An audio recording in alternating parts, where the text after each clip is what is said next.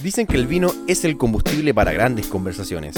Dicen que si juntamos el vino con temas ñoños, sale una gran mezcla. Pero, si se nos acaba el trago, tranquilos, aún queda vino. Camilo Arellano, Emilio Ramírez y Cristóbal Molina lo saben muy bien y nos traen los datos más interesantes sobre cine, series y música, al calor de un buen vino. Bienvenido. Hola, queridos auditores, si es que tenemos auditores. No sé si tenemos auditores. Oye, el, el último capítulo ni lo, No ni- lo ni promocionamos. Eh, tenemos bots, Sí.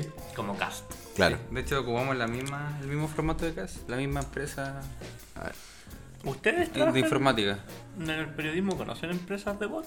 eh, no, yo no. No. Aunque es fácil hacer bots, no es muy difícil. No creo que existan bots. Pueden hacer hasta un informático, hacerlo hasta uno mismo. No es difícil. Como los que tenemos nosotros. No, porque pasa que el, el- el tema de los bots no es. No es perjudicial. O sea, como todo en la vida, si uno lo utiliza mal, obviamente va a ser perjudicial. Ah, claro, porque el bot este sirve como soporte, servicio al cliente y esas cosas. O también para entrar en información. Hay un proyecto acá en Chile que se llama Robot la Bot, que es de unas periodistas. Una era profesora de mi universidad que entrega información a la gente, pero es principalmente por eh, Messenger Facebook. No por Twitter ni por otras plataformas más abiertas, porque es más difícil. Pero si se hace bien, se puede lograr. ¿Qué Messenger del zumbido? Eh, No, por Messenger Facebook. Te, Y por My- MySpace. te manda un zumbido, claro. Claro. Sí, no. Eh, estamos en la sexta semana de. ¿cuántas, ¿Cuántas semanas llevamos, Camilo? ¿Tú, que, tú llevas el conteo en tu casa? En el social. calendario. Sexta semana, pues. Porque el viernes pasado fue la quinta marcha más grande de la historia. ¿no? Tu calendario de Chayanne. Sí. No, de. Tiene una foto así de Chayanne, así como. Con los brazos en, en la nuca. ¿A dónde? De Ricky Martin, no hay comparación. No, pues si Chay- Chayanne está de moda, ahora, ahora que vino a Chile. Ricky Martin también, pues viene a Chile para el festival. Se agotaron ¿Va a todas las entradas. Sí, Sí, va a haber Ah, no sé. No, o sea, va a haber, pero no va a ser el mismo clima de antes. No sé, la gala la habían confirmado, pero yo creo que la deberían cortar. Acércate más, porque te escucha muy. Ahí sí. ¿Aquí sí? Sí, sí. Bueno. No habla. ¿Ah? Habla. Hola. Sí. Pero que pensé que iba a hablar algo. No, pues ya había terminado mi punto. Ah, ya, pero ah. me escucho bien ahora, ¿sí? Te escucha bien. Ah, ya, bueno. Bueno, eh, ¿se viene el festival? se viene el festival. ¿Vamos a hablar de eso? Festival. No, no vamos a hablar de eso. Aunque yo creo que va a fracasar y, al igual que, que la Teletón. Yo creo que la Sexta semana. Yo ¿Qué creo ha sido lo más que- relevante de estas últimas dos semanas? No creo que fracase. ¿eh? ¿No? No. Lo más relevante. Yo creo que el tema de los derechos humanos. Con hoy día. ¿El informe nuevo? O sea, claro, el informe de, de amnistía. Y la negación también. Había mucha negación y- de parte del gobierno. No, por eso, pues, o sea, el tema de derechos humanos yo creo que ha sido la. la- Pe- Pero el la de hoy, de- hoy martes 26 de noviembre, el de Human Rights Watch. Watch. Lo pescaron al tiro, pero lo tomaron en consideración. Es que no podían hacer un Un Es que do- no voy, no voy a hacer dos. caso omiso ya dos informes. Uno que, uno que ya supuestamente, según ellos, es de una entidad mucho más seria. Pero la- yo creo Sí. que Amnistía también es, es- es serio. Lo que pasa es que el Si hubiese llegado primero este y después de amnistía habrían O sea, a pescar el de creo que la amnistía. diferencia está en que eh, y un poco del problema de subestimación que tiene el gobierno es que eh, Amnistía Internacional tiene mucho más trabajo de campo que, que una entidad como Human Rights Watch que es como más burocrática. Claro. Eh, entonces ellos pueden pensar que, claro, como hay un trabajo de campo y también eh, con una postura mucho más clara, eh, desvalorizan un poco el, el tratamiento que le da Amnistía Internacional. Sobre todo por el, el- antecedente histórico que tiene Amnistía Internacional en, en- en Chile. Por el caso Pinochet también. Claro, y por, por los conciertos que hicieron acá en- a fines de los 80. Exacto. Y en Argentina fue... En Mendoza. Sí, en Mendoza. ¿Podrían explayar más esos antecedentes? Que te explique el camino. Yo voy a hacer un trámite y vuelvo. Que estén bien. Ok. Eh, ¿Para dónde hay? Explícalo. Y eh, bueno, fueron conciertos que se hicieron en Mendoza que invitaron a varios artistas internacionales. Uno de ellos fue Bru- Bruce Sprinter. No sé, ¿Cómo se dice eso? apellido? Sprinting. Yo me acuerdo porque lo fui a ver el... ¿Tú lo fuiste a ver? ¿En serio? Sí, pues. Y 80. fuiste con un, con un- un feto. no, el- Un óvulo. cuando vino a Chile hace poco me invitaron, de hecho. Ah, Bruce Sprinting. Sí, pues. Tuve la suerte porque fui gratis, fui como a la entrada más cara. Eh, me invitó un amigo que es fotógrafo y ha- había gente muy como del jet set ahí como en esos lugares. Estaba hasta el Hamilton, el tipo de cara, cara Dima. Fue curioso verlo ahí. Luis Eh, Hamilton. James. Para wea. Y en ese concierto él mencionó cuando vino a Chile por Amnistía Internacional y cantó la canción, una canción de Violet- no, de Víctor Jara. Ah, sí me acuerdo. Y fue cuático porque yo estaba, como les decía, en la parte más cara, que entradas que valían como 130 lucas, no sé qué. Yo fui invitado. Y igual había harta gente como de lucas, como que se cachaba y que nada que ver con Víctor Jara. Y como que quedaron como con cara de espanto, así como, oh, la señora como, Ya había jala, ¿no? no, no había Jara. Que, se, que sepas tú, hermano. Pero el buen bajó ahí al público, fue acá, lo vi como tan cerca. No tocaste. Eh, creo que sí, de hecho le, le tomé una foto con, un- con mi Blackberry que tenía en esa época, que era más chanta que la cresta. Eso Y... es lo importante, tocarlo. Eh, sí, pues eh, vino él. Vino. Fue el 88 lo- Vino Stink también. Sí, me acuerdo. Pero fue el 88, ¿no? 80 y- Sí. 89. ¿Estás seguro que vino? ¿Cuál que- es el, el conflicto con Amnistía en ese Es que estuvo contra el gobierno. la- contra el gobierno. Contra la dictadura de Augusto Pinochet. Ah, entonces decís que los de derecha le Hay tienen un antecedente por histórico. Claro, me imagino pues, que también como un la poquito tenían sangre en el ojo. Sangre Teniendo en cuenta que el ministro de Justicia es Pero Hernán Larraín. Venezuela no, no operó ese sangre. No, porque obviamente eh, es un discurso súper funcional que tiene la derecha. Pues, es como.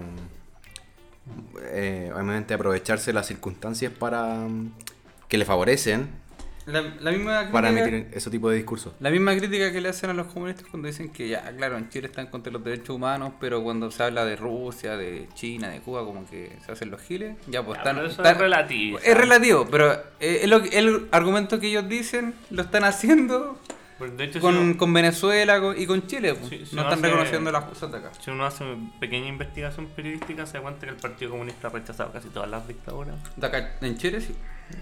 El Partido Comunista de Chile, sí. Sí. Que, pero no, yo estoy hablando del Sí. chileno. No, porque la consecuencia de los partidos comunistas en el mundo no me importa. Claro.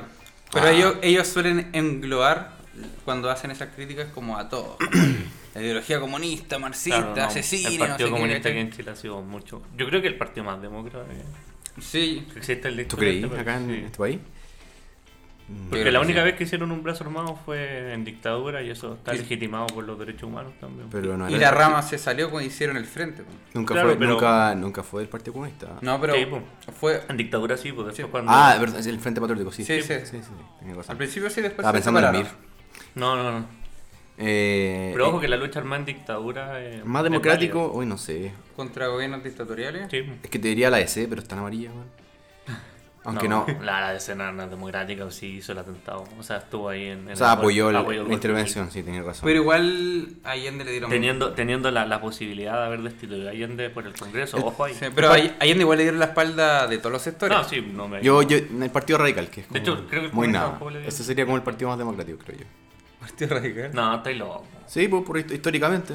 No, el Partido Comunista. No, yo creo que el Partido El Radical. partido que ha sido perseguido Dos, dos, veces. veces? en este país, exterminado y aún así sigue entrando a las vías democráticas. O sea, Sí, pero eh, es que eh, si hablamos... aparte lo- los radicales no tuvieron sus dictadores en el 50. No, pues. No. El Partido Radical eh, eh, fue, par- fue parte del Frente Popular, pero nunca eh, tuvo una... Eh, Ibañez del Campo nunca fue... No, no era radical. No, de hecho era como de estos tipos como que aparecen en el escenario político sin pertenecer a un partido claro. Como que él decía que vengo a barrer con la clase política. Ah. Y ese era como su eslogan. El tío, el tío Parisi, ojo Claro. con los, los despolitizados. Y, por eso te digo que puede ser el. Partido Radical, porque el Partido Comunista igual se desligó de la, del plebiscito, que igual es un, un, un- un dato súper histórico para la democracia del país. Pero, o sea, antes del plebiscito eran ilegales, pues. O sea, como meses antes del plebiscito. Es que no estuvo en esa De hecho- discusión, pues. No, de hecho, en el plebiscito eran ilegales, pues. Sí, por los Todos los partidos. No, pues el Partido Comunista especialmente si está Sí, en la Ah, Constitución se del unido por la 80. Constitución, sí, pero... Qué gran constitución que tenemos. Ojalá no la cambien, ¿cierto? eh, Entonces no, no, no vengan con esas cosas tampoco. Yo discrepo con tu opinión. Con, el, con, la opinión de la Constitución. A ver, vamos a No, por los antecedentes históricos, si es que... Vamos a buscar el libro de historia. El, partido más democrático. Eh, Eh, sí, es que es difícil escasearlo porque igual siempre el Partido Comunista tuvo ramas que querían eh, tener un proceso más autoritario. No, pero- siempre pero- pasó eso. Pero más radical, más hay que, autoritario. hay que definir que el partido como partido, Sí, porque radical. como institucional, pues no, no vamos a pensar en las en las como corrientes ideológicas que hay dentro del partido. No, claro, eso es cierto también. Porque tú no puedes tomar como, como institución eh, las corrientes que hay dentro Las del diferentes partido. opiniones Sí, que hay. Exacto. O sea, esta discusión no la voy a tener contigo. No voy a discutir contigo en este Yo creo que, es más eh, democrático que la UDI. De hecho, hasta su nombre lo dice. su, su nombre lo dice, ¿no? De Popoli. No, claro. No, pero eso con el tema de los derechos humanos. Bueno, y también. eh, No, pues si no hemos explayado nada de los derechos Ah, no, no he humanos. explicado nada. O sea, estamos hablando de lo que ha No, pasado con los de- de los informes. Ah, es que pensé que íbamos a avanzar con otra cosa, pero eso no lo estaba No. cortando. No es que no quiera hablar de los derechos No, humanos. eh, yo creo que es importante la discusión, o sea, Estáis muy lejos del micrófono. Eso, siéntate más. que nos cambiamos de, de estudio. Estamos en el estudio uno nuevamente, entonces Sí, pues, estamos probando. Volvimos al living de los chiquillos. Em, No era necesario ese dato. se acabó. La, gente, la gente tiene que pensar que. Sí, este- claro. No Sí, te voy a sí. poner a darle dirección. Si, todos los podcasts se hacen en estudios de grabación, Claro, ¿verdad, sí? Sí, que estamos la gente en no. Pasa que esté un poco más grande que un estudio de televisión. Claro. Sí, es que estamos viendo para poner la cámara y subir a. Spotify con video. Sí, ya. Pero eso más adelante cuando tengamos... Bueno, es Bueno. que- es que estamos trabajando con Spotify. El, el tema, hoy estamos dispersos. No, Eh, bien. Ya, sí, El actual. tema de los derechos humanos, eh, bueno, hace algunos años, pongámosle cinco, que la, la derecha empezó a... a hoy, ¿cómo se, hoy se me olvidó, oh, estoy fuera de vocabulario. Bueno, empezó a condenar la, la, la, la- Violación a los derechos humanos. gracias, sí, las violaciones de los derechos humanos en la dictadura de, de Augusto Pinochet, hace poquito. Eh, en las nuevas declaraciones de los partidos eh, sale como el respeto irrestricto a la... Estoy hablando de la UDI, de RN, de Bópoli y todo eso de derecho. Eh, excepto el partido de Cas, no sé si lo habrá puesto. No, el partido que- Eh, hace poco empezaron a condenar la, la violación a los derechos humanos de la dictadura de Pinochet, pero también agregaron las dictaduras de, de otros países y, Claro. y dijeron, no, nosotros estamos en contra de todas las violaciones a los derechos humanos. Pero se le ve la cara fascista hoy día cuando no son capaces de reconocer que en su propio gobierno se están violando los, los derechos humanos. Claro, como, espérate, ¿estos son derechos humanos? Ah, no. Claro. O sea, y yo lo... Me... Es decir, puta, es que recién los vengo Sí, conociendo. como que llegué tarde, pero ya. Claro, entonces eh, esta es la verdadera cara de, de la derecha en este país. Y que no les extraño, o sea, estamos hablando de en 1830 los conservadores impusieron también su, su constitución eh, con Diego Portales eh, a través de las armas, o sea, la, la derecha está acostumbrada a hacer esto. Y Alaman fue el que dijo que sin violación a los derechos humanos no se puede normalizar el país. ¿Eso fue lo que dijo, no? ¿O No, no lo escuché. ¿No? ¿No lo escucharon? Sí, fue... Es que, no sé, no escuché la, la declaración completa, pero la cuña en sí, tampoco quiero defender a Alaman, que es un, un fascista desde la vuelta a la democracia. O sea, cuando tuvieron que defender la, la, la constitución dictatorial de Pinochet, los buenos acérrimamente se atrincheraron en esa vereda. Em, pero la, la, la frase fue algo así como... eh, se están violando los derechos humanos, pero sin la violación, así como que dijo, pero sin esto no habría orden público. Pero, Esa o fue sea, la cuña como más específica. Pero se infiere que está diciendo que... Claro, ¿Y qué orden público hay, weón? Si no existe. pero no sé, o sea, igual uno está bien en, en un sector y se mueve poco quizás para sectores más complicados, pues, pero ustedes sienten que está como desatado el... ¿El caos? No. Mm. No. En- O sea, no es como que estuviéramos en, en Haití. Es que es súper en- aislado, pero. Es que, es que yo creo que es la. El desencadena- desencadenamiento de los hechos que se ha, ha, ha generado como esa, esa sensación de inseguridad en- eh, con el, con el paso de los días, con lo que uno va evidenciando, con los temas que se ponen en agenda, con el discurso también que se emite en los medios de comunicación y se ve más inseguridad, eso es. Y también eh, el doble discurso de carabineros, porque no los veis cuidando nada, entonces en el fondo no, Sí. no cumplen su función, eh, que, que es la que prometen. Eh, Orden y patria. Claro. Y terminan también eh, eh, violentando a la misma población, entonces eh, no se entiende, y la gente empieza a tener más inseguridad, tiene más miedo, pero Sí, o sea, yo creo que se genera una relación súper compleja en, en- en- en el orden público y la relación, o, sea, o con la sensación de seguridad cuando tu institución, llamada a resguardar ese orden público, eh, te provoca mucho más miedo que, que- que sensación de seguridad. O sea, cuando eh, la gente se va a manifestar, o incluso yo creo que hay una sensación de, de- de miedo directamente a carabineros, o sea, de que ellos son los que están matando, están agrediendo de forma excesiva, están abusando, están violando. Y, y los delincuentes, no sé, es como la violencia todos los días, ¿no? Sí. Yo creo que esa es la sensación, ese es como el quiebre que existe. Bueno, y también da cuenta de que Y un gobierno que, que no una- lidera nada. eh, hay- por ahí también escuchaba lo que decía hoy día el director de Human Rights Watch. Right Watch. Rights. Right, rights. Por derecho, o como humano, o sea, derechos humanos, observadores de derechos Observador de derechos humanos. Vigilante. Eh, o vigilante. Ah. Eh, decía que eh, este también eh, este problema eh, es también por un problema histórico del, del sistema político eh, que lo ha ido ignorando. Y por ahí leía un tuit de Juan Cristóbal Peña, que es un periodista, bien reconocido también. eh, No sé si es decano todavía de la Universidad Alberto Hurtado, de la Escuela de Periodismo, eh, director de la Escuela de Periodismo decía un poco que, que, claro, que ese también es un, un problema súper grave porque el, eh, la clase política no fue capaz de ponerle un parelé a las Fuerzas Armadas ni a carabineros como desde la, después de la dictadura como para decirle, oye, eh, lo que ustedes han hecho no está bien, eh, aquí hay abuso de poder, eh, eh, están tomando eh, determinaciones y órdenes que no representan realmente lo- las funciones que ustedes deberían cumplir Hoy día. a nivel histórico. Y esto se viene viendo, o sea, Claro, y hoy día rato. se refleja más directamente porque tenemos una institución que está súper mal adro- adoctrinada, eh, Muy, mal- muy mal preparada también. muy mal preparada, no hay filtro, eh, se, cu- se cubre la espalda entre ellos, Sí, o sea, con una corrupción tremenda. defienden lo indefendible porque hay excusas para todo.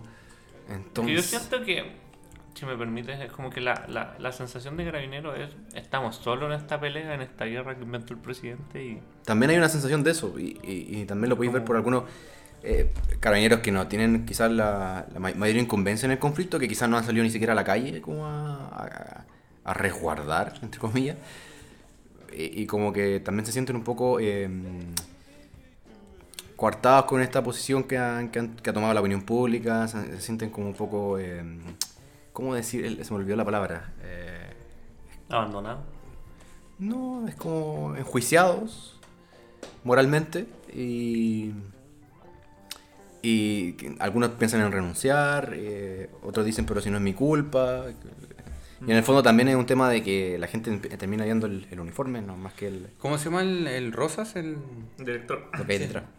Que, Director general. el que tengo entendido que tampoco tiene mucho respaldo de los mismos carabineros. Como que no están ni ahí con él.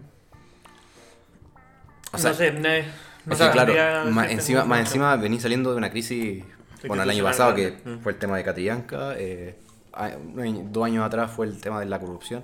Mm. Entonces, sí, también cuando se tapó la, Y le dieron de baja 14 generales de carabineros. Sí. Son tantos temas y las generaciones actuales de, de las Fuerzas Armadas siento yo que tampoco tienen... eh, yo no sé, en realidad tampoco puedo justificar las generaciones pasadas, pero no tienen como eh, el, supuestamente deber o como e- e- esa lealtad o rigidez que, la, que, la, que siempre las caracterizaban supuestamente o que te vendían el discurso así que decían que las Fuerzas Armadas o Carabineros eran como incorruptibles, Claro. que eran la, la menos e- corrupta, éticamente correctas. la menos corrupta en América Latina. Y te das cuenta que no, y, y yo he visto casos eh, más cercanos como de cómo reaccionan o actúan los carabineros. Fondo también abusan del poder porque sienten que están como en su derecho, pueden pasar a llevar a cualquiera. Eso ya se vio cu- cuando fueron las marchas estudiantiles, me acuerdo. Que ahí todos vimos, por lo menos los que fueron a las marchas, cómo actuaban con la gente.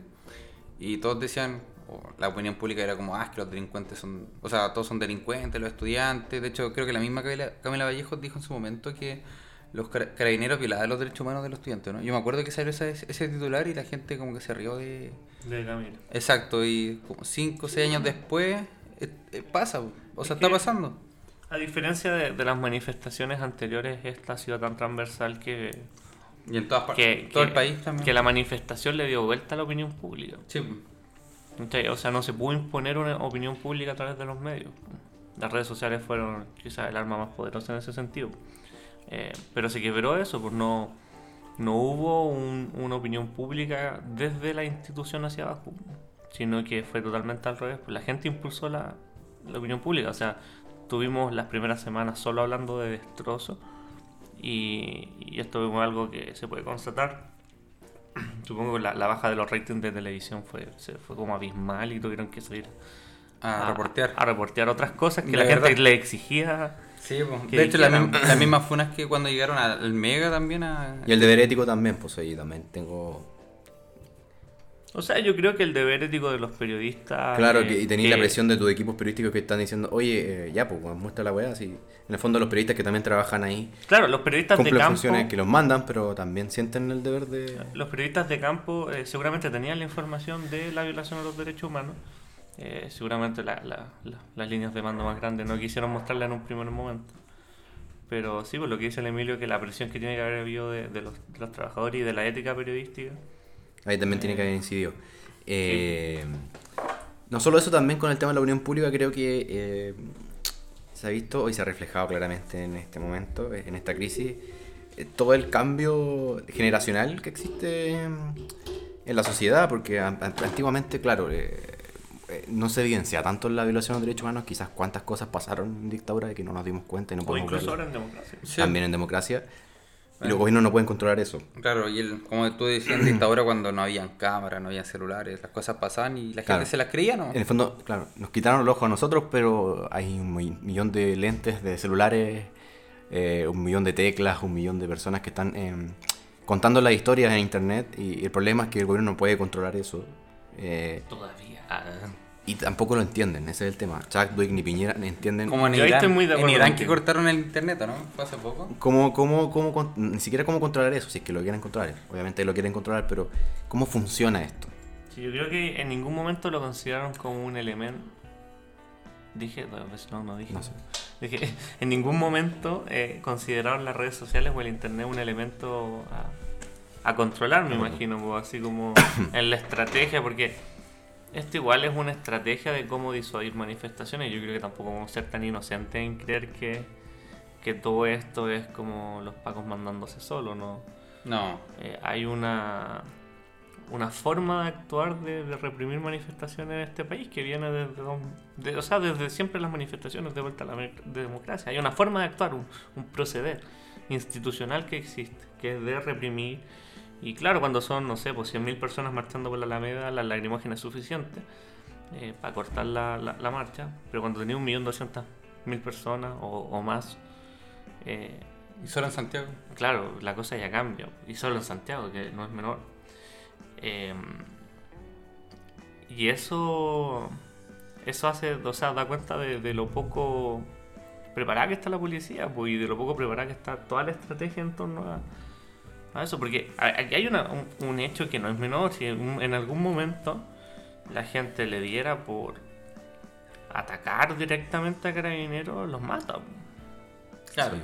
O sea, por el, el número. No, incluso en preparación, si ahora la gente está mucho... lo- la primera línea que se ha hecho tan famosa ahora, y le agradecemos tanto, eh, es- yo encuentro que está mucho más preparada que, que Carabinero. O sea, hay mucho más orden en, en- en cómo se están moviendo, entonces es preocupante. Yo, yo de verdad, eh, el tema es frágil, es más frágil de lo que pensaba, creo yo. O sea, yo creo que sí los veo desordenados en ese sentido a los carabineros, pero si llega a haber una revolución de gente que ya vamos a matar a los pacos, ellos tienen solo una orden de matar y ahí se organizan y Sí, pues, pero a lo mejor matáis uno o dos, pero si te vienen 100.000 buenos encima. no, no sé, ahí... Bueno, igual han atacado comisaría y todo, pero... Pero ellos, Es que eso- eso ya pero es- que es más que- grave. Pero es que ellos no pueden disparar a la gente, pues, o sea, No, pues. están No, cagados no, en no, ese sentido. obvio, pues. Pero si No. quisiera un solo Paco, No, y- puede, y si- puede y si- matar como a 20 No, y personas. si llegaran a matar a alguien, bueno. Por eso, Ya nos mataron gente. ya han matado gente. Sí, pues, pero todavía es como... Eh, eh, ¿Cachai? Sí. Como Pero- que no ha sido, no o sea, casos como el, el del joven que perdió los ojos, o sea, ya, ya se, di- Gustavo. sí, se dijo hoy día, pues que perdió. Perdió completamente la, Claro. la visión. Eh, son casos que impactan, pero también impactan las personas que murieron, pues, ¿cachai? O sea, Mm. y como que la gente no menciona tanto eso, como que, ah, sí, murieron por carabinero, ok, ya, pero, weón, mataron gente, o sea, O sea, eh, no, y hay cosas más. Violaciones también. Violaciones. estamos Abuso. De, violación- de tortura. O sea, hay denuncias de tortura. Se, se denunció el Molquilicura como centro de tortura, se denunció eh, la estación de metro Baquedano, eh, se han denunciado torturas en comisarías en Piñarolense, no me Claro. los crucificados, que, los- Pero personas que que son cosas que, que- que están la- la- las vivencias, la, la historia contada, pero que se necesita mucha más investigación. Y que lo, y- lo ratificaron lo- los informes de Amnistía y de los Human Rights Watch. O sea, está confirmado. O sea, por eso ya el gobierno dijo, ya, ok, ¿sabes qué? Eh, vamos a investigar esto como... oh. Es que es complejo, o sea. No sé. Y, y, y finalmente Carabineros está cumpliendo la labor de, de. de que esto no se vaya completamente de las manos. O sea, si, si Carabineros dijera, ya sabéis que Piñera, chúpalo y, y no vamos a salir más a las calles, este gobierno dura. ¿Cuánto? Nada. Un rato. Nada. O sea, o sea, yo creo que aquí el problema no es. eh, o sea, sí, claramente son carabineros porque sí están violando lo- los derechos humanos, pero el punto es que Carabineros está en una posición de solucionar algo que no tiene solución en- la represión de la No, manifestación. o sea, Tiene una solución política y Claro. esa solución política no ha llegado. ellos no son los responsables de entregar una solución, pues en ese sentido. Claro.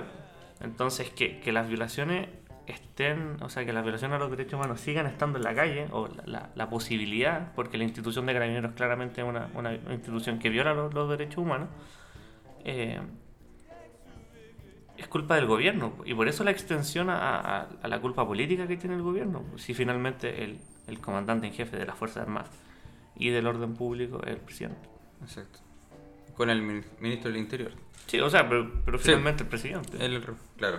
Y él es el responsable de- del orden público. Y este gobierno no ha cumplido eso. Estaba pensando en lo que dijiste recién, que si es que Carabineros dice, ya sabes que Piñera, chúpalo literalmente, no vamos a hacer nada. Ahí Piñera, obviamente, llamaría a los militares y yo creo que le daría lo mismo por mucho que, que la opinión internacional diga que es un dictador, como matar gente. Porque la excusa que van a hacer en adelante, si es que llegan a hacer eso, como mandar a los militares a la calle y matar gente, es lo hicimos en defensa de la- de la democracia o todo eso. Ese mismo discurso que se cuando se justifican en lo del golpe, que eh, mataron gente, violación de los derechos humanos. Ah, pero es que teníamos que salvar la institución, queríamos salvar Chile, ¿cachai? Es que igual ese es un discurso y que hoy día yo creo que no tiene cabida. Incluso no tiene cabida en sus propias líneas. No tiene cabida, pero sí hay sectores de la política, obviamente, de, Sí, la derecha que, que piensan así. El gran tema es que no se va a poder lograr ese mismo discurso porque Sí, es muy porque, diferente. o sea, el 73 estamos hablando que los derechos humanos habían salido recién. Eh, estábamos en una época súper polarizada en el mundo. Y la tanto, ideología importaba más. Claro, la ideología importaba más. Y, y por otro lado, eh,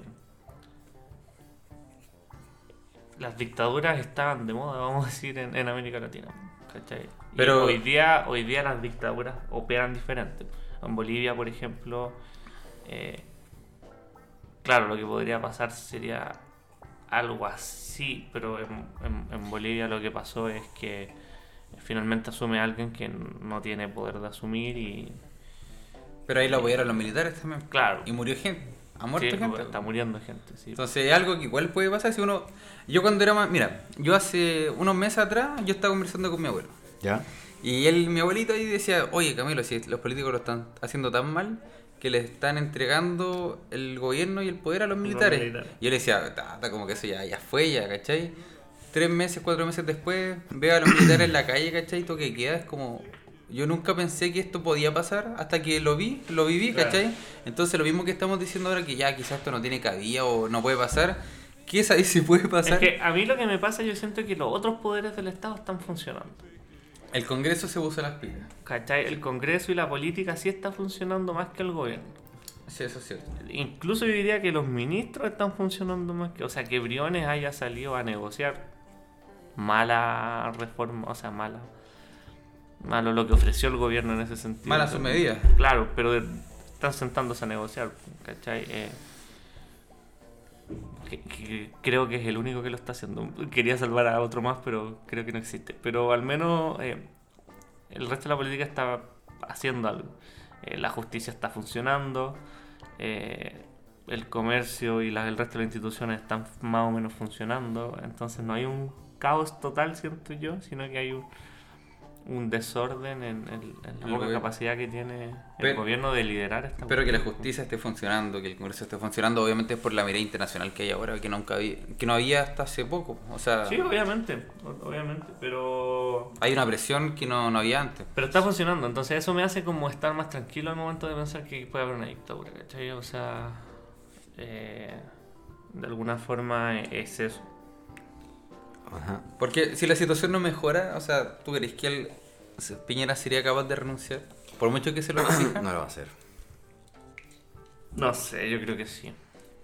Yo O sea- creo que va a llegar un punto en que Piñera no, no, va- O sea, no si esto sigue, puede que sí. Si es que esto sí. bueno. A lo mejor lo hacen renunciar. No sé, lo renuncia. Pero bueno. Será harina, estamos negativos. harina de otro costal. Vamos a, vamos a ir a una pausa y de ahí seguimos con otros temas. Vamos al- ¿no? a los comerciales. Eh, Cereales Pepito. Nos, está- nos estáis censurando. No, pero ya. Creo que-. No, está- sí, es que Me está- me aburrí un poquito. Pero joder. no, está interesante la ¿Qué conversación. le dais a nuestros auditores? no nos escuchan. No, no, vamos a la pausa. eh. Vamos, no, mentira. Está muy bueno el tema, pero es como para hablar de otros temas también. Ah, sí. Sí, bueno. no, está bien. vamos De hecho, podemos, yo tengo un tema ahí también que, puede- que, que se relaciona mucho con esto, pero.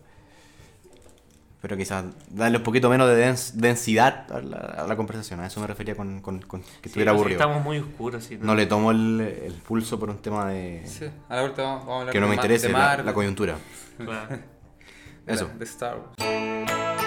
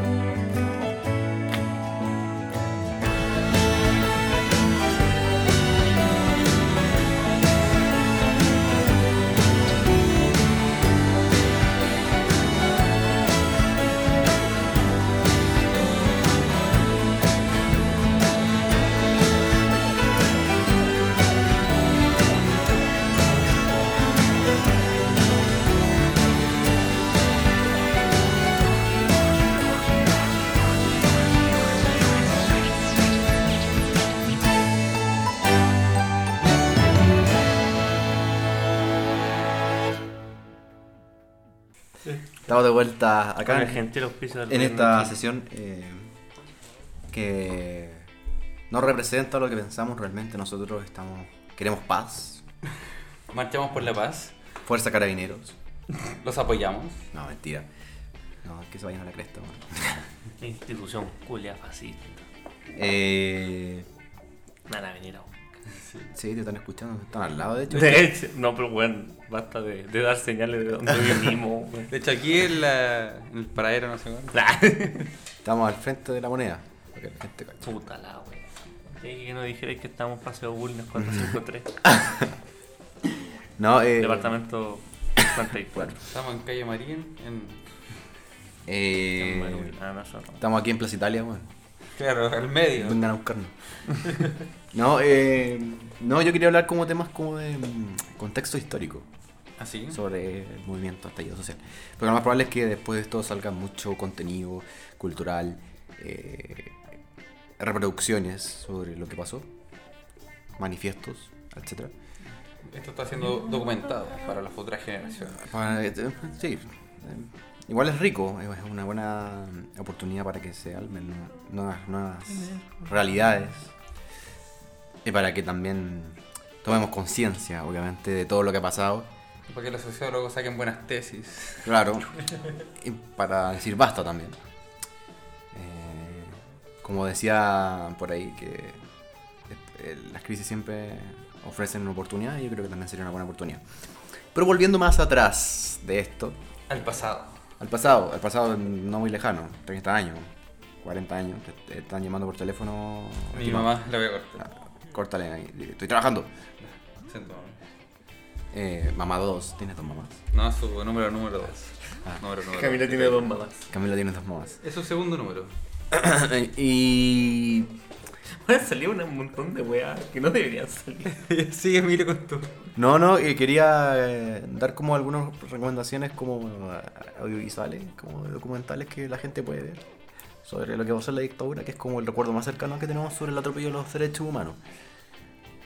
Eh, en, en- en democracia igual hay algunos casos, yo no he visto documentales de, de- de- de ese corte. Quizás lo más cercano que tenemos es la realidad mapuche, Claro. Claro. Que ha estado latente todos estos años. pero yo al menos no he visto como documentales más... Uy, yo sé de uno, pero no me acuerdo el nombre. Más que uno. Lo que vi fue mm, un documental sobre las plantaciones forestales, pero no tiene que ver con, con los derechos humanos en sí. O sea, Así. sí, con el derecho a vivir en un Ah, no, sí, sí, sí, tenéis razón, pero me refiero como directamente a lo que concierne como al tema de derechos humanos. Claro, no, no los derechos No, humanos a- que a han sido la violados hoy violación. Directamente. O sea, te pueden decirle el mismo tema de la, de la salud, que la gente muere porque Claro. tiene plata de una violación a sus derechos. Ah, obvio. Hay varios temas que pueden salir de eso, pero como tú dices, como fuerzas policiales torturando y como ya como evidentemente Sí, po. sí. se ¿Sí o? Eh, mm, O sea, en las manifestaciones, como yo les mencionaba, de los estudiantes, igual los carabineros, pagos, como quieran. Sí, las lágrimas Ah, que las salían del hay, infiltrado. hay, hay muchas cosas que uno puede como re- revisar. Eh, Hace unos capítulos atrás como que hablamos un poco del cine político por el tema de Araña, que estaba Mm. había sido estrenado. Importante ver araña, yo creo también. Sí, también en este contexto. Eh, había hablado en ese capítulo de la batalla de Chile, que, Ah, el de Patricio Guzmán, ¿no? que es un recuento histórico, que es una grabación en, en- Durante el gobierno ya. durante el gobierno Allende, es el último año, si no me equivoco, del gobierno Allende, que lo me, me puse a ver un extracto, no, no terminé de verlo, son tres partes y son bien largas las tres. Pero más o menos es una especie de recorrido eh, visual de lo que pasaba en las, dos, en las dos fronteras que habían en ese tiempo, que como sabíamos muy bien está muy polarizado el país. y claro, eh, se hace bajo eh, el, el- bueno, el realizador sale a la calle, empieza a grabar todo, está como en, la- en las concentraciones de la izquierda, en las concentraciones de la derecha, se hacen entrevistas a, a personas que apoyan a la derecha, a la izquierda. El primer capítulo parte con las elecciones de parlamentarias del 72, que Del 73. ¿Cuándo? 72. Las elecciones parlamentarias. Del 70. 72. Los Ah, ya. fines del 72, que después de eso se hizo el paro de camioneros. Ah. Porque la derecha pensaba que daba por sentado que iban a, A ganar. a ganar y iba a destituir al presidente. Pero no. Claro, de hecho me acuerdo que en ese documental como que entran a departamentos de gente como con harta plata y como que se sientan a conversar y ellos tienen una opinión súper diferente de lo que terminó pasando. Claro. Que iba ahí, alguien decía para casa en ese mismo año. Ahí quizás quizá es un buen ejercicio como histórico para la gente que le gusta harto la historia y, y le- el tema de la identidad cultural en Chile Pero es que no le gusta tanto también. en política. Es importante también. Eh, darse cuenta un poco cómo, cómo eran los contextos en esos tiempos, eh, quién era quién y qué se hablaba en el momento. Es muy interesante también ver lo- lo- los puntos de concentración donde la gente se concentraba, los temas que eran como neurálgicos. Eh, recuerdo muy bien en una de las escenas cuando estaban como en Plaza Italia, porque la gente igual se congregaba ahí, y era increíble eh, eh, darse cuenta que también había ma- concentraciones masivas. Yo no sé si en ese tiempo se, se contabilizaba el número de personas, pero yo puedo decir que fácilmente había marchas de 100.000 personas, sobre los 100.000 personas. Como comparando con las manifestaciones actuales. Sí, que igual, eh, eh, mm, si no es por estas marchas que hemos visto en el último tiempo, eh, la adhesión igual es más baja, mucho más baja. Pero 100.000 personas en un Santiago que tenía como 2 millones de habitantes en esa época. No, ¿Cuánto era? no recuerdo cuántos tenía. Pero era mucho No, menos. Mucho menos. Sí, Claro. Como Sí. 3 millones por ahí. Claro, estamos hablando menos de la mitad de lo que hay. Sí, o sea, proporcionalmente es una gran cantidad de gente. ¿no? Sí, pues, totalmente. Es que eran otros tiempos. Gente era más de la Sí. calle y vivía, vivía más cerca del centro, pues ahora igual como que la ciudad es más satélite. Igual ahí ahí hay que entender, por la mitad, la primera mitad del siglo XX está muy marcada por la ideología comunista y por la ideología capitalista. Marcada por la Guerra Fría. Sí, pues, totalmente. Pero es un buen ejercicio para que se den cuenta porque esto termina después con, con el golpe de Estado. Eh, eh, para, que, para que lo revisen y para que vean un poco cómo, cómo se generaba, cómo ese ambiente social, que es muy distinto, insisto, a lo que yo he visto. Sí, o sea, el día de hoy. yo no sé eh, si, si tú compartes esta lectura, pero lo que vimos en, en la dehesa eh, tiene como matices de eso. Pero te das de, cuenta esa, que... la- de esa polarización, pero, perdón, eh, pero, pero esa polarización es, es insignificante en comparación a la época. Ah, no, totalmente. Porque, porque ahí estamos hablando que de verdad estaba la mitad y mitad. Mitad y Sí, mitad dividida. Sí. ¿Qué, un- qué es lo que sale en Machuca? Yo creo que Machuca lo retrata bastante bien. Y lo vimos de nuevo en la de esa, como deciste. Claro.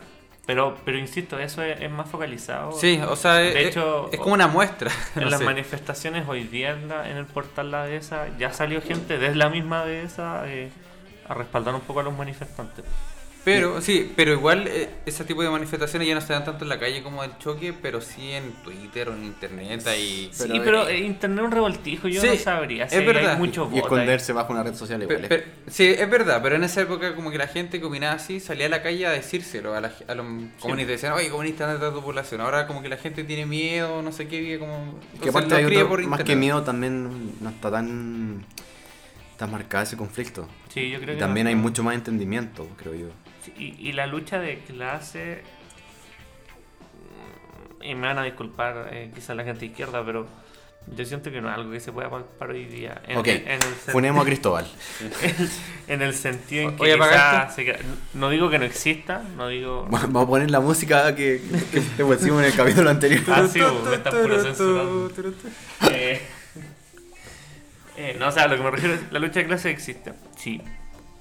Pero Pero distinta. A lo que me refiero hoy día es que la manifestación no creo que sea por la lucha de clase.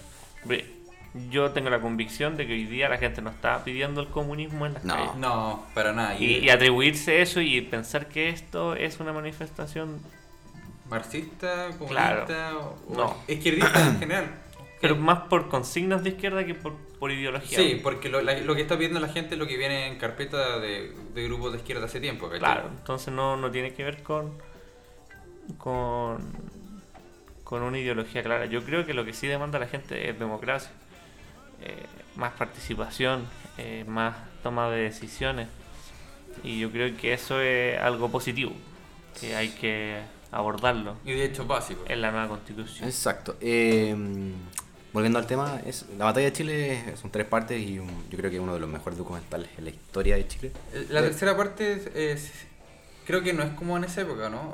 Creo que es como un ejercicio que hicieron eh, con las personas que habían aparecido, ¿no? No me acuerdo, pero es, es, eh, Vale la pena verlo, siempre vale la pena verlo. Ahí salía, un- me acuerdo como escondían la comida. Finalmente se decía que escondían la comida era el medio, el mito de, de que quisieron eh, que colapsar el gobierno. El gobierno, sí. eh, guardando la comida para que la gente no comiera y saliera a hacer fila, lo típico. Y ahí en ese documental me acuerdo que se ve como hay bodegas con comida escondida y con sacos y cosas. Contrabando. Exacto, eso se evidencia. Eh, Bueno, sí, en Machuca también sale. Cuando el- los de izquierda ricos, los de izquierda cuicos van al mercado negro y pueden conseguir todo. Hay otros Sí. eje- otros ejercicios que revelan un poco cómo era la situación política en Chile y en el mundo. Eh, hay un cineasta político que ganó un Oscar, de hecho, por una película, que siempre trataba los golpes de Estado en los 70. Después hizo Missing, que es una historia de un periodista estadounidense que estuvo en Chile durante la dictadura y que desapareció. Que sus papás vinieron a Chile y no, Sí, no lo eh. encontraron. Que es protagonizada por Jack Lemmon y Sissy Spacek, que son act- eh, actores bien reconocidos en los 70, 80. eh, ganó un Oscar por esa película. eh, mejor adaptación de mejor adaptación porque era un libro, la adaptó de un libro que se llama Missing y que la grabó, la rodó en Ciudad de México, pero que está ambientada en Santiago de Chile. Que directamente ¿De qué año es, Emilio? del 82, si no me equivoco. Claro. O del 80. No podía grabarla acá. En un documental que se llama Héroes Frágiles, creo que era de Emilio Pacul. O no me acuerdo qué es su nombre. Paco, No, Pacul, algo así. Pero el documental se llama Héroes Frágiles y es de un chileno que su papá era asesor de, de- de Allende y tuvo que exiliar y se fue a Francia. Pero en el documental él mostraba extractos de, de una película que es, es lo que tú me estás diciendo con Messi. Como que eran gringos como en una situación de como de buscando una persona detenida que no estaba y gritando su nombre entre puros cuerpos. entonces claro. Creo que era esa película. Más definitiva. Eh, es una historia real, esa la que, la que retrata la película. Eh, que paradójicamente el director vino a grabar en el 72 acá una película sobre el- los tupamaros en Uruguay. Hay, una, hay registros que son El muy mismo, buenos el mismo director de, de esa película, sí. Eh, que vino a- en el gobierno de Allende a grabar acá. en- Claro, porque Uruguay fue justito antes de la dictadura. Claro. De hecho, los uruguayos.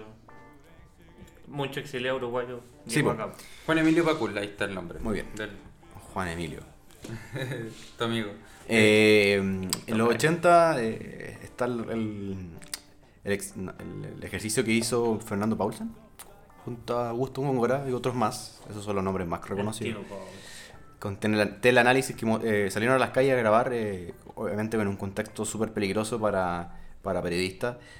Eh, la verdadera cara de la dictadura en, en las marchas, en, en todo lo que se veía en las poblaciones, cuando lo- lo- los pobladores se peleaban directamente con las Fuerzas Sí. Armadas. Algo muy similar a lo que pasó en, hace En poco. Dormía. Dormía, en, en otras poblaciones. Creo que también hubo ciertas rencillas con, con carabineros.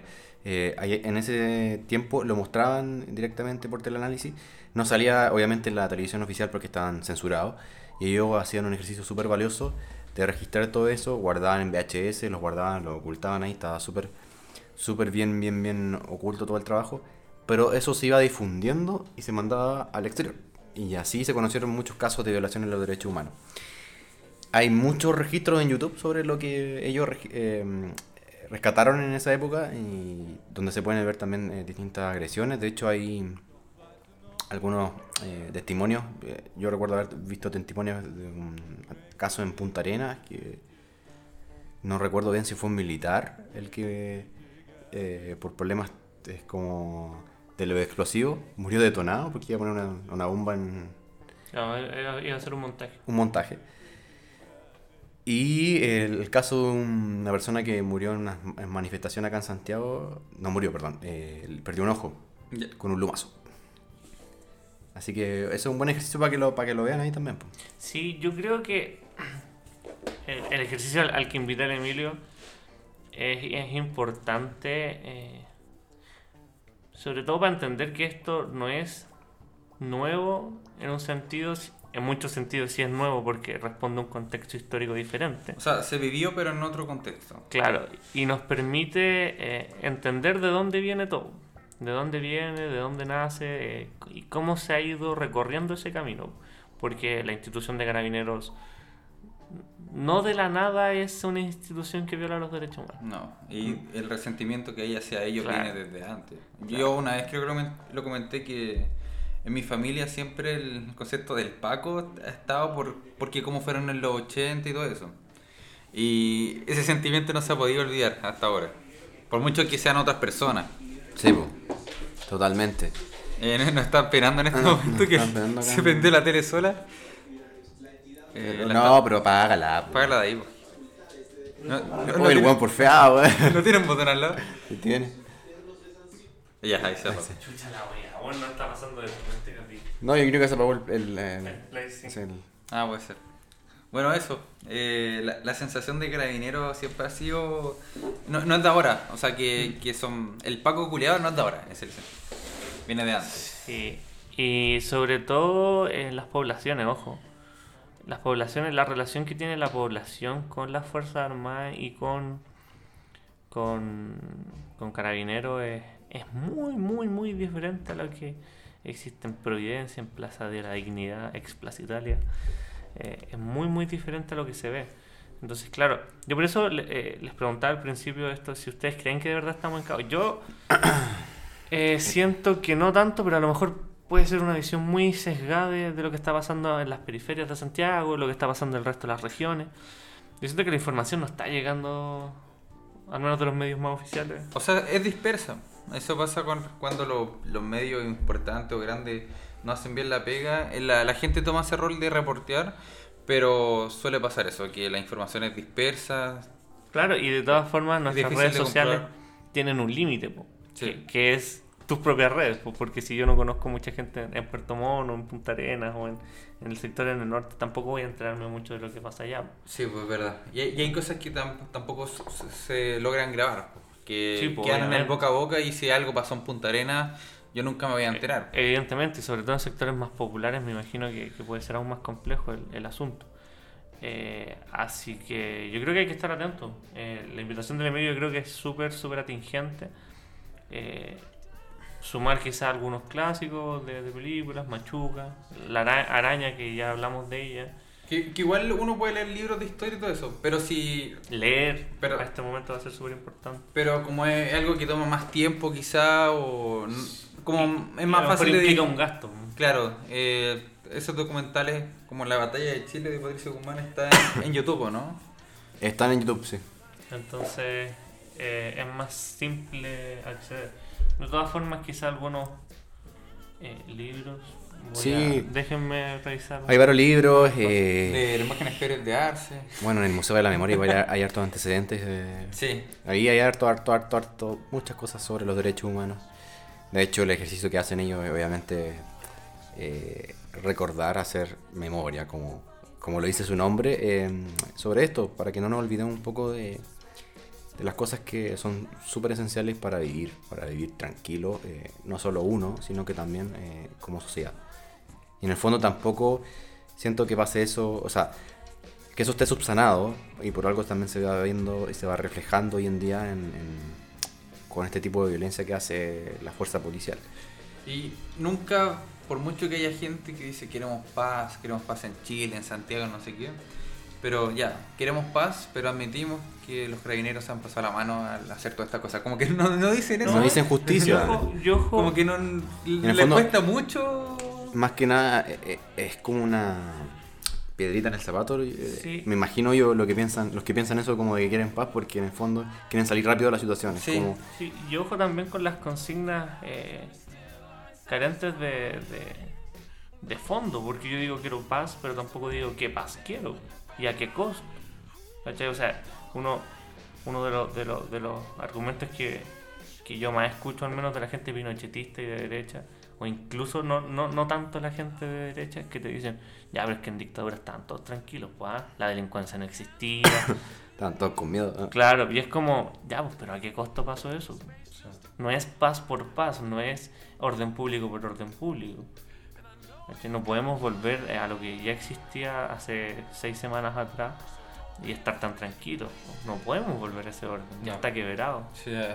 y lo que te decía que esos mensajes de unidad que dicen, como queremos paz, queremos unidad, queremos que Chile se una de nuevo, Pero si vaya a decir eso, admite que la gente del otro lado lo han estado violando, golpeando, ¿cachai? Como, ¿admites o eh, date cuenta de la pena que tiene el otro y ahí recién puedes decir unidad, ¿cachai? No, y en el fondo igual es, es fácil hablar desde... Desde la comunidad, de comodidad de los privilegios.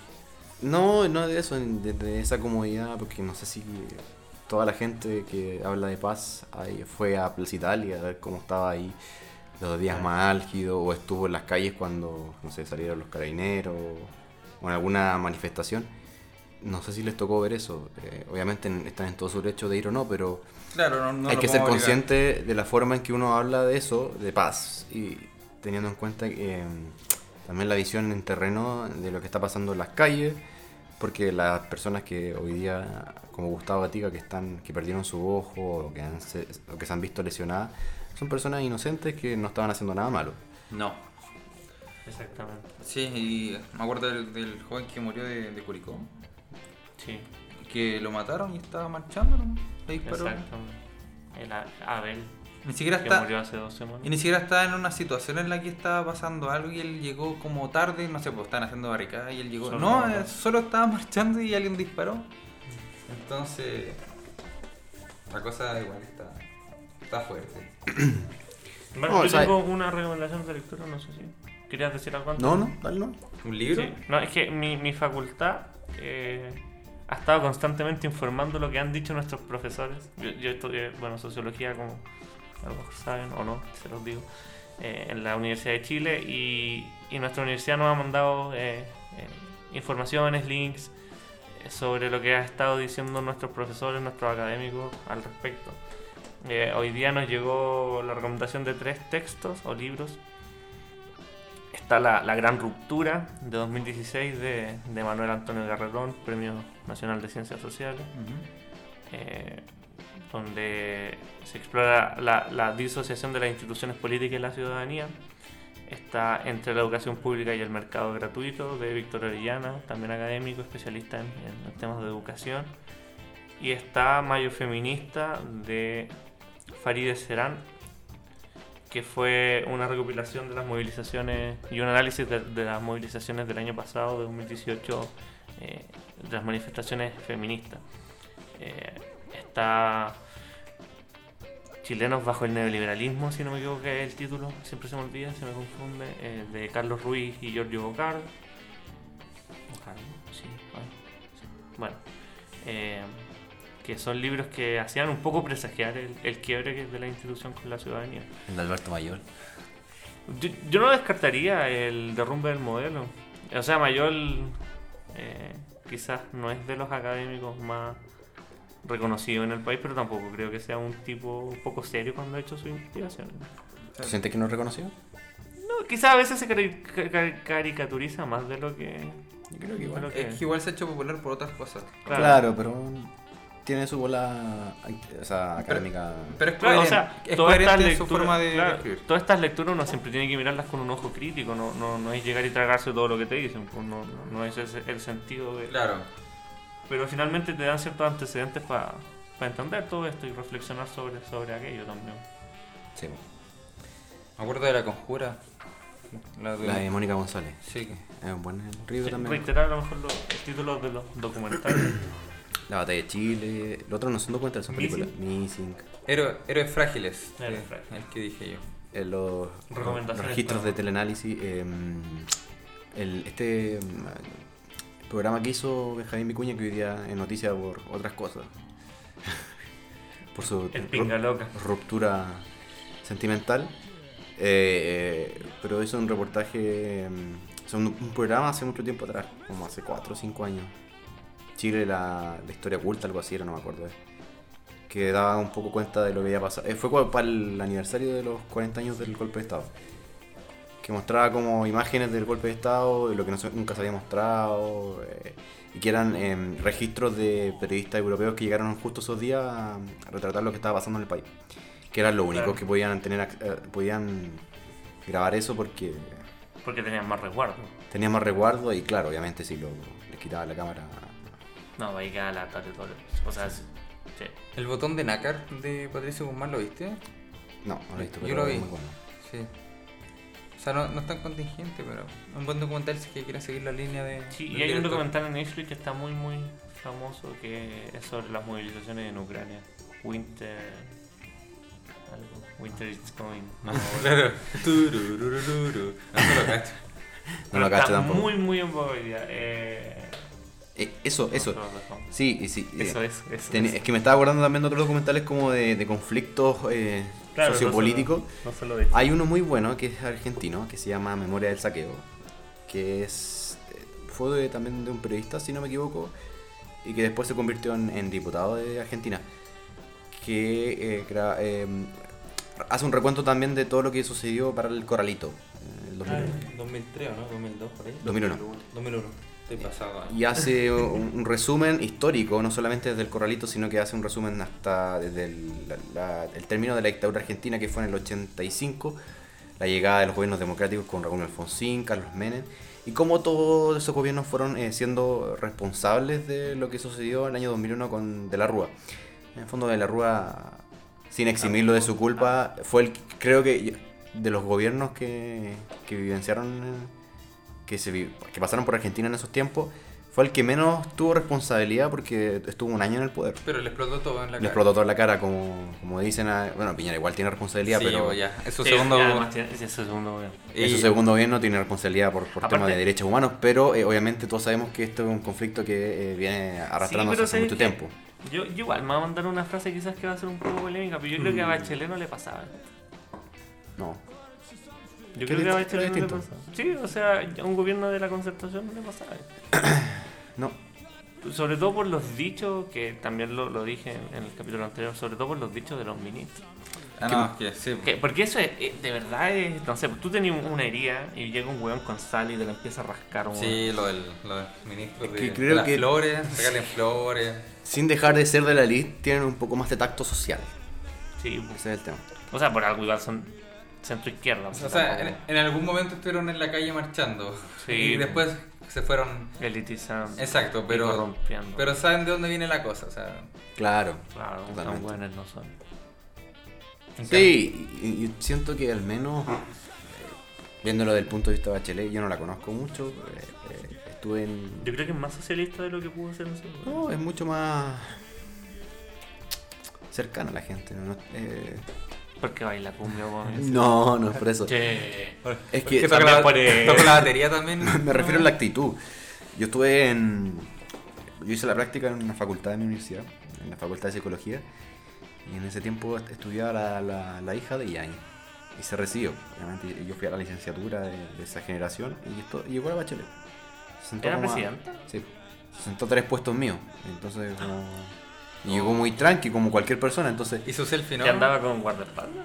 andaba con su, con su otra hija, andaba con un asesor que me imagino que también era guarda, no sé si era guardaespaldas o no, pero, No, pero andaba con una persona más. pero no andaba, no, no andaba con ejemplo con, Con lo de eterno. Claro, con- como Butch. Porque también entendía que era como algo mucho más familiar. Pero ahí te das cuenta un poco de, de esas señales que no sé si lo vería, por ejemplo, con Sebastián Piñera, que hacen O sea, Piñera no bajaría de Plaza una diferencia mucho más grande, ¿cachai? O sea, no, comete. No, bueno, a lo mejor paga Es que no puede. pero- eh, Casa Piedra para que la licenciatura fuera allá. pero- Sí. Sí. Y que antes del estallido, del estallido social, eh, si es que Piñera hubiese llegado a la UDP a, a una ceremonia, igual le habrían tapizado en insultos. Le habría pasado, algo habría pasado, ¿cachai? Es que eso es el tema también. eh, y, y la gente se da cuenta de esa percepción de cómo uno eh, siente a, a- a los políticos cuando uno hace una carrera eh, mucho más distanciada de lo que es el- el, La realidad. la realidad social, obviamente se va a hacer evidente. Y por eso también es mucho más justificable, o mucho más tiene mucho más sentido de que a Bachelet no le hubiera pasado esto porque pese a los cagazos que se mandó, que son No, y pese a la, la responsabilidad que tienen los gobiernos de la concertación. obvio también, eh, tiene más cercanía con, con, con el, Aquí no lo estamos con el desconociendo. sector, Sí, todos los sectores. Eso es, Nos vamos. no sé. Elecciones, ya, vamos a votar por quién. No, no. Eh, Eh. y si quieren ver algo de los medios... eh, Por Parisi. No, weón. No resucitemos muertos. Ese culiado. La gente, ¿por qué empieza a buscar eh. Mesías? Quieren Mesías ¿Por que les salve todo. ¿Por qué no, no ponemos a Artés de Mesías? Que sí lo predijo clarito. Él lo predijo en el debate. Lo dijo clarito. Voy a poner ahí a los manifestantes rodeando el Congreso para que estos buenos se pongan a trabajar. Y, y el Y ahí Iván- está. Iván Núñez. ¿en serio lo haría? Como ahí, como, sí, oh, oh, oh, oh, este tipo antidemocrático. oh, y el Y ahí estamos. Está funcionando la cosa. Sí, verte. Comandante. comandante Ortega. Eh, No, yo me acuerdo cuando, cuando, cuando lo escuchaban sus debates decía, puta este weón retrasado. Decía, weón, no estamos nada en... No, a mí me da. No, no lo sentía retrasado, pero me da risa. un No, o sea, yo me refiero a la ideología muy, muy antiquísima de la, de la ideología muy vieja escuela. Sí. del, Del muy leninista. Es lo mismo que Caspo, weón. Como- Sí, viejo Julián. No estoy tosiendo porque me incomodo, sino que estoy un poco enfermo. No Eh, me querés censurar de nuevo. No, no, eso fue un error, ¿ah? No sé cómo se metió ese audio, weón. Me cagué la risa cuando lo escuché y dije, qué mierda, weón. Sí, más encima como que tú tuviste como el, el, el medio monólogo y, y Sí, la weá se no corta cuando termináis, importante, weón. Si fue una censura completamente. Eh, Nuestro micrófono es facho. Tu computador también. el, Oye. tema, el tema de los medios y las relaciones de poder también se ha visto en jaque estos días. Eh, si quieren ver también un documental que retrata eso, está el, el diario de Agustín, de Sergio bueno, Ah, ese, ese es de Ignacio la- Agüero. Ese es de la Chile, ¿o no? Ese es de la Chile. De hecho, Ignacio Agüero eh, trabaja en Que había, salían en estudiantes de la Chile cuando iban al Mercurio. Sí. Oye, bueno, Ahí los Chicago Boys, pues ahí está un a- documental también buen bueno, de la Carola Fuentes, que fue tu profe. Sí, de mi, de mi ¿de proyecto serio? título. ¿Ah? ¿en serio? Sí. Es que te vi muy riendo por eso. Pueden ver mi, mi documental que Es que me había acordado así como, ah, Pueden de- ver mi documental que está No, en- ese no. en YouTube. Se ya. llama Estadio Los Pasillos de- de Vi- del Víctor Jara. Yo, yo quiero retomar la idea que me censuraron en el capítulo anterior. Vamos, Nos vamos, sí, tenemos, eh, tenemos que ir a... Me tengo que ir a la casa, es que ya cerraron el metro. No es que hay cadena nacional, así que nos vamos, lo siento Cristóbal, eh, que quede para la próxima, ¿ya? Ya, bueno. No, ¿queréis cerrarlo de verdad? No, sí, que, eh, o sea, lo que decía en ese momento es que habiendo visto el documental del MBL me hacía mucho más sentido eh, el tema de- del uso del cuerpo como forma de manifestación, pues como, como un espacio de la lucha en contra de la dominación. Eh, y, lo, y lo comparaba con lo que hizo Mon Laferte en, en los Grammy. Y hoy día lo quiero comparar con, con una imagen que anda circulando que fue una intervención también de, de una mujer eh, en bikini. Con, Ah, en la piscina, en- sí, en en un Plaza piscina Italia. que es un verano sin piñera. por un verano sin piñera. Y, y bueno, su cuerpo también es, es un cuerpo que no es eh, de alguna forma aceptado por nuestra sociedad. Puede llevar una persona gorda. eh, eh, y, y la intervención a mí me pareció muy, muy buena. Porque incomoda realmente los cánones de belleza. Está y, bueno. y también ataca a, A Piñera. a Piñera. Así que. y en el contexto ayer de, de- del Día en contra de la, la violencia en contra de la mujer. En contra de la violencia de la mujer. Sí. Dije mucho en contra, como que lo negaré. Bueno, sí. No, es que ayer había leído algo que me- confundió porque uno dice en contra. Era como, ¿qué decía? Eh, ¿Contra la no violencia? Contra la mujer. Como, claro, en contra de la violencia de la mujer. Pero decía contra la no violencia. Sí, Ya, está, mal estaba mal. Pero eso, eh, una intervención súper buena. eh, no me acuerdo el nombre de la, de la, de la, de la dama. Lo voy a buscar niña. porque no, no lo vi, así que Pero me acabo de enterar. Eh, la, la campaña era por un verano sin piñera. Está bueno, está bueno. Es, más, es Eh, como para hacer polera y venderla, eso, como y- el. Y creo que en, en los cuerpos dominados, como lo fue el MB, como lo son las mujeres hoy día, Claro. como son los transgéneros y las transgéneros, eh, es importante darle ese espacio y cabida a las manifestaciones de este estilo. Eso, eso decía en el capítulo anterior. Hoy día lo puedo reforzar con otras cositas, así que ya. Ojalá no aparezca la música. No, no aparece. Fue un error de, de edición. Oye, Cristóbal, ve mi documental, es el único que no lo he visto. acá. Ah, ¿de qué? Te consideré mi amigo, mi, mi Oh. partner. Oh, este fui a ver. Estuvimos hasta como las 12 días de semana ahí. A ver, las 12 no es tarde. Pero Yo se- estoy en el tercer Se agradece, se agradece. Ya pues lo voy a ver. Ni siquiera sabía que tenía un documental. Sí, fue mi proyecto de título con la Carola Fuente, la que mencionó Emilio. ¿Qué hizo el documental de los la Chicago vamos a ver. Boys? No, fue el. Sí, ella. Yo hice el del estadio Víctor Jara, vi las condiciones en las que estaba. Bueno, ese es más atingente porque era el tema del neo, neo, neo, neo, neo. Neoliberal. neoliberalismo, sí. Pero eso, eh, yo creo que estamos ya terminando ya. esta- Nos- nos estamos esta despidiendo. Sí. Fue más o menos improvisada, pero terminamos hablando de la coyuntura nacional. Yo creo que va a ser las temáticas un poco de... Vamos Sí. a ver si preparamos algo, eh, quizás haciendo reviews de, de lo que hemos... Sí. eh, Hay que- Eh, capítulos más livianos también sobre temas. y no sé si vamos a trivializar tanto, pero, pero sí podemos hacer... Podemos hacer un espacio. de- El- quizás de, de algunas noticias que... hay estrenos como- buenos, el de Robert De Niro con Se viene el Irishman. Irishman. Uy, pero ¿eso es mañana o el viernes? ¿Cuándo ya? jueves ya se se cambia la cartelera. Pero, pero en Netflix y ya está disponible. No. No, no, pero no sé, yo igual me la jugaría por ir al cine. Es que no sé si va a estar otra semanita en el cine. El Normandy lo estrenó. Además que sí. Y no sé si otro cine lo estrenó, parece que ninguno. Hay que revisar Se viene Star Wars. Cerdos Ignorantes. Se viene nada. La cartelera. Ya está la preventa de Star Sí, Wars. creo que ya tiene muy buenas críticas. ¿Star Wars? No, de Irishman. Sí, po. Sí, de hecho que dicen que fijo va a una nominación, nominación al Oscar. Hay otra película que, Varias nominaciones. que era de la primer- Primera Guerra Mundial. Que estaban hablando hace poquito. Sorry la mala información. Rescatando al soldado Ryan. No, Ya, lo vamos a confirmar. La noticia decía que es la mejor película desde Buscando el Sol. O Rescatando al Soldado a mí no Ryan. me gusta tanto esa película. ¿A ustedes les gusta? A mí me gustó. ¿Te gusta por un tema de... Porque te gusta Tom Hanks. Ah. No, no, porque no es una historia, re- no es una historia real. No sé si es una historia real, pero no te gusta porque salvan a ese weón. Sí, porque me molesta que ese weón no se quiere ir para la casa. Entonces ese weón murieron seis personas porque el weón dijo, no, yo me quiero quedar aquí peleando. Ah, sí. Pues No, sí, pero- weón a mí des- desacredita totalmente. En tema cinematográfico está bien hecha. Ah, no, obvio. Muere pero- Diesel. Pero ya no puedo. Como que con esa premisa no puedo tomarme en serio la película. Salvando a. ¿Cómo se llama ese? Matt Damon. Claro. Que no se quiere ir. Al joven Matt Damon. Mark Wahlberg. Claro. Salvando a Wahlberg. De, de ah, Martian, cuando caen en, en Marte. Ya, pues, que estés bien. Nos vemos, Nos la, vemos. nos vemos la Ya, pues, próxima, Ojalá en un país. próxima semana, tranquilo. próxima Sí, versión del programa. Eh, voy- quiero llegar a ver el Kiki Morandé.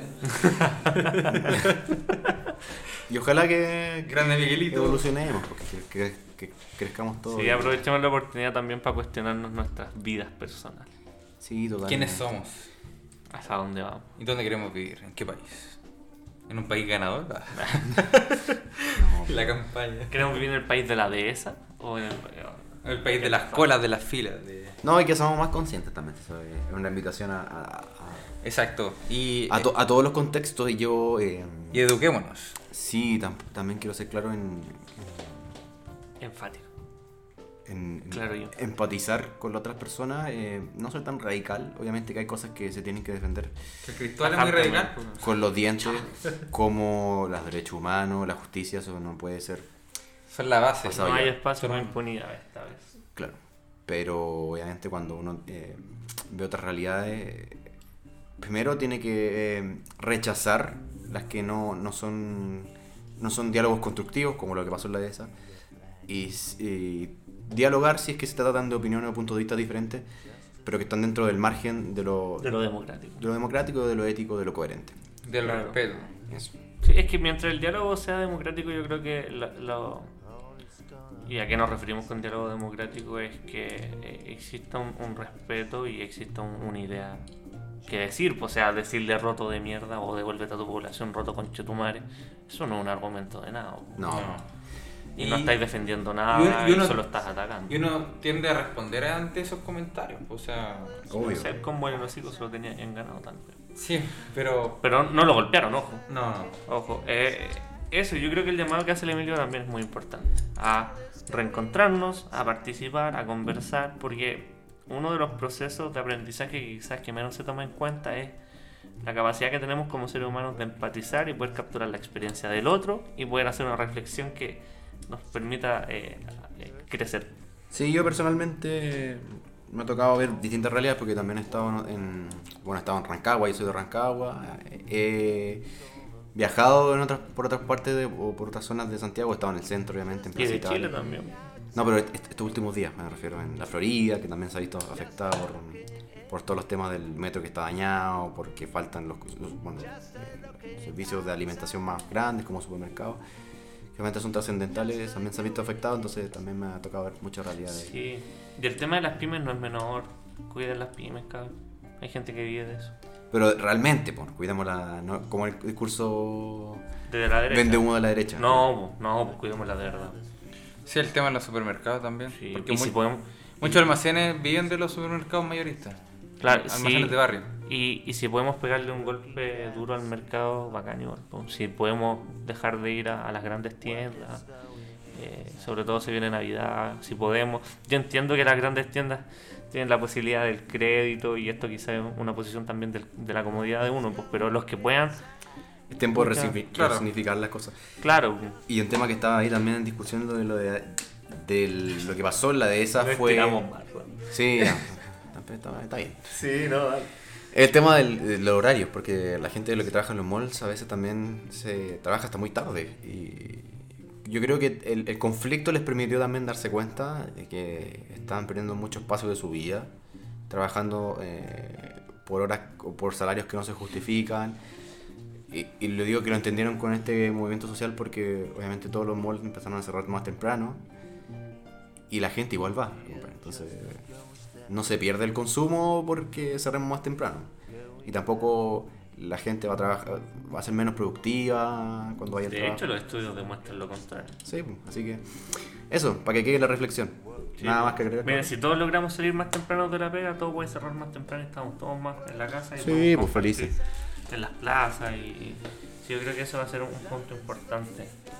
En la, por eso 40 horas es tan importante. Exacto. ¿Cómo, era- cómo sería el mundo sin los abogados en Los Simpsons? Claro. Todos cantando, ya, con las 40 horas. Lion Hats, Lion Hats. Ya, eso. Nos vemos, que bien. Adiós. Chau, chau. Chau. Como que no paramos.